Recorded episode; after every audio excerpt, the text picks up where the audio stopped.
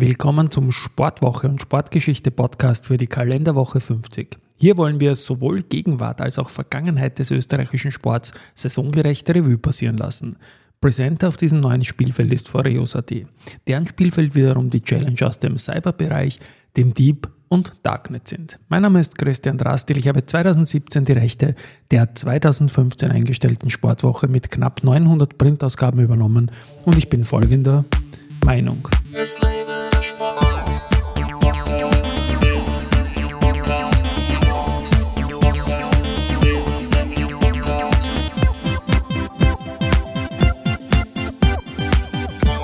Ja, und seit kurzem stelle ich mir wöchentlich die Frage, wen hätte ich aufs Cover genommen, wenn es die Sportwoche Print noch geben würde.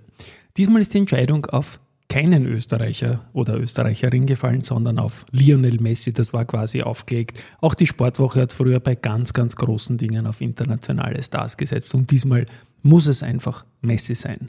Aus österreichischer Sicht hätten sich auch Lisa Theresa Hauser, Vince Griechmeier oder erneut die Rodlerinnen auch äh, Coverpräsenz mehr als verdient gehabt. Der dritte Weltmeistertitel für Argentinien, der erste für Lionel Messi. Er wurde der zweite in der Torschützenliste mit sieben Toren hinter seinem Vereinskollegen von PSG, von Kylian Mbappé, von Finalgeber Frankreich, der acht Tore erzielt hat. Und insgesamt muss man auch sagen, dass PSG die besten Spieler dieses Turniers gestellt hat. Also Messi wurde das ja, Mbappé sicherlich der zweite. Und trotzdem reißen die auf Vereinsebene einfach überhaupt nichts, bis auf die französische Liga. Und da muss man sicherlich auch mal Kritik üben. Aber Messi ist jetzt der größte aller Zeiten und das ist natürlich, glaube ich mal, in Summe eine schöne Geschichte. Als Icon für diese Podcast-Folge habe ich äh, ein Sportwoche-Cover gewählt, das schon ein paar Jahre auf dem Buckel hat, aber Messi Forever Young quasi hat noch ein bisschen andere Frisur gehabt. Aber es schaut trotzdem toll aus und ich liebe auch das argentinische Shirt. Ich finde, es war eine tolle Weltmeisterschaft, auch mit Überraschungsteams, wie zum Beispiel Teams wie zum Beispiel Marokko, wo der Goalie Bono, also der gleiche Name wie der Schnulzensänger von U2, der hat auch so gespielt wie der Bono von U2, meiner Meinung nach, hat im Spiel um den dritten Platz einmal fast ein spektakuläres Eigentor geschafft, aber es war eine tolle äh, Weltmeisterschaft mit Rekordeinschaltquoten weltweit und ohne Ausschreitungen. Im Wintersport gibt es durchaus kleine Erfolge zu vermelden. Auf der breiten Front, wie wir es gewohnt sind, noch nicht, aber kleine Erfolge. Zum Beispiel bei den Herren in der Abfahrt in Gröden am Freitag. Da war der erste auf einer verkürzten Strecke der Vincent Griechmeier und es war der erste Saisonsieg für das ÖSV-Team heuer. Und am Samstag konnte das mal nicht bestätigt werden gleich. Also 12. wurde Matthias Meyer da am besten bei der zweiten Abfahrt. Ähm, und am Sonntag im Riesendorlauf in Alta Badia ist der Marco Schwarz an sechster Stelle gelandet und war da der beste Österreicher. Bei den Damen ist es so, dass am Freitag in St. Moritz die Cornelia Hütter in der Abfahrt Elfte wurde und am Samstag wurde sie Fünfte. Und da muss man dazu sagen, dass die Sophia Gotcha mit einer gebrochenen Hand, die sie sich am Vortag bei einem Reinfahren in eine Stange irgendwie beim Touchieren zugezogen hat, den Weltcup-Sieg schafft, also vollkommen irre. Am Sonntag beim Super G ist die Miriam Buchner siebte geworden und den 77. Sieg in der Karriere von der Michaela Schifrin, Michaela Schifrin gibt es auch zu äh, bejubeln und da fehlen jetzt nur noch fünf auf die Linze One und neun auf den Ingemar Stenmark. Im Weltcup ist jetzt Matthias Meyer Fünfter bei den Herren und Miriam Buchner Zehnte bei den Damen. Die beste Position von Österreich im, im Nationencup sind wir auf Rang 2.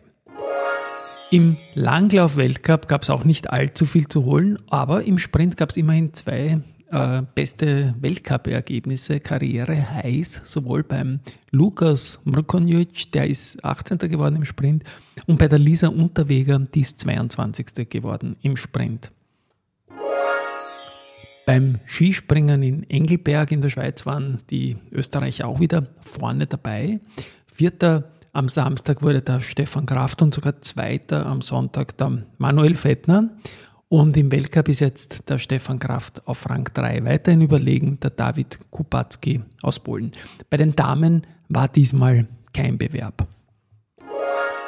Biathlon in Le Grand Bornard beginnen wir mit den Damen. Da hat es einmal so begonnen, dass beim Sprint die Anna Gandler 20. wurde, das heißt seit heuer im Weltcup. Beim Verfolger wurde die Anna Gandler gleich 11. Und im Massenstart gab es dann den Sieg von der Lisa Theresa Hauser. Es war der zweite Weltcupsieg von ihr heuer und ist jetzt auch siebte im Weltcup. Und schön ist das natürlich, dass wir da eine Dame vorne dabei haben und dass auch mit der Anna Gandler jemand kommt, der mal wirklich wieder auch fette Punkte holt und nicht nur eine One-Woman-Show mit der Lisa Hauser sich darstellt. In Abwesenheit vom Simon Eder ist es im Sprint bei den Herren im Verfolger und auch im Massenstart nicht so gut gelaufen. Es war jeweils eine Angelegenheit für Felix Leitner.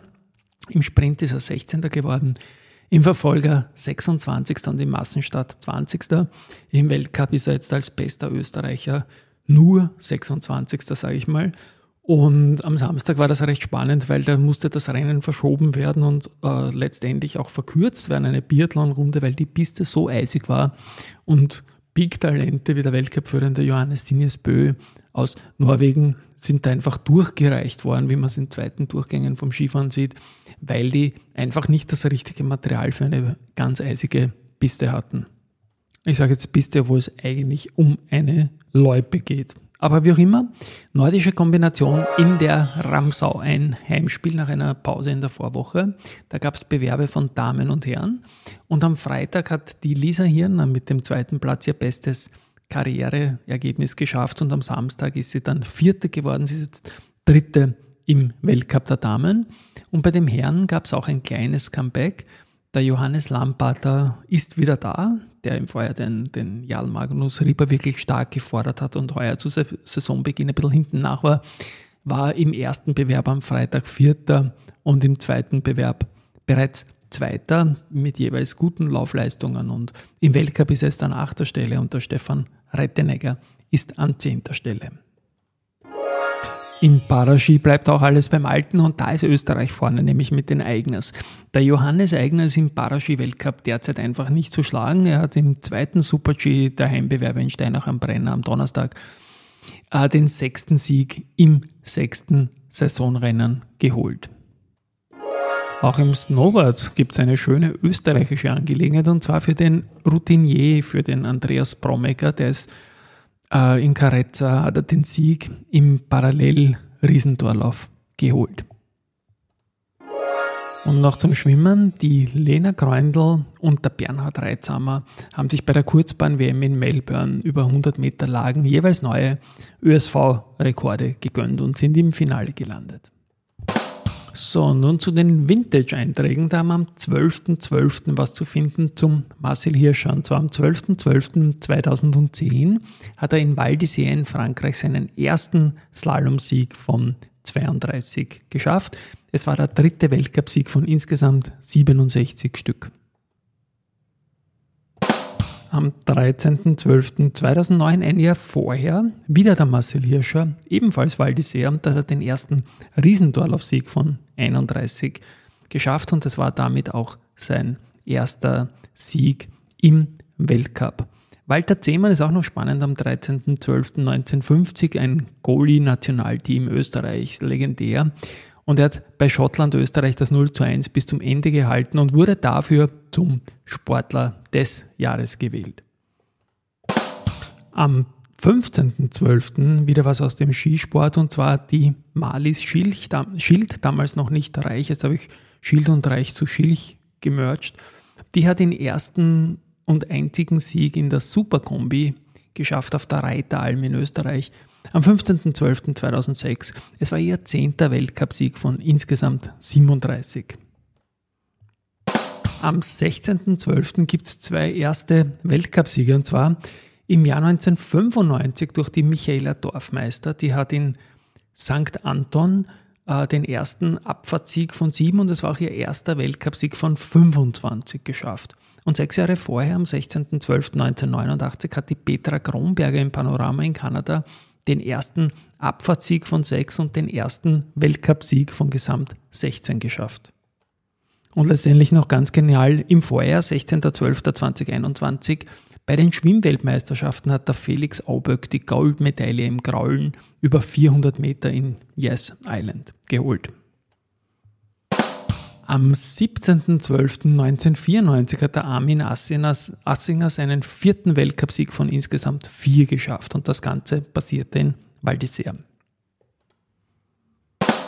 Ja, und am 18.12. hat der Jakob Dusek, und zwar vor einem Jahr, am 18.12.2021, seinen ersten Weltcupsieg im Snowboard-Cross geschafft. Das Ganze war in Germina. So, und das war es auch schon wieder für diese Woche und vielleicht auch schon für 2022. Schauen wir mal, ob sich noch eine Jahresendfolge ausgeht. Es macht auf jeden Fall Spaß, diese Wochenzusammenfassungen zu machen. Ja, WM ist zu Ende, die Skisaison ist weitgehend zu Ende. Jetzt freuen wir uns dann mal auf die vier Schanzentournee und ähnliche Sachen. Bin gespannt, was die Transfermarkt-Szene im Winter bringen wird. Ich glaube, es wird ruhiger denn je bleiben. Frohe Weihnachten mal. Tschüss und Baba.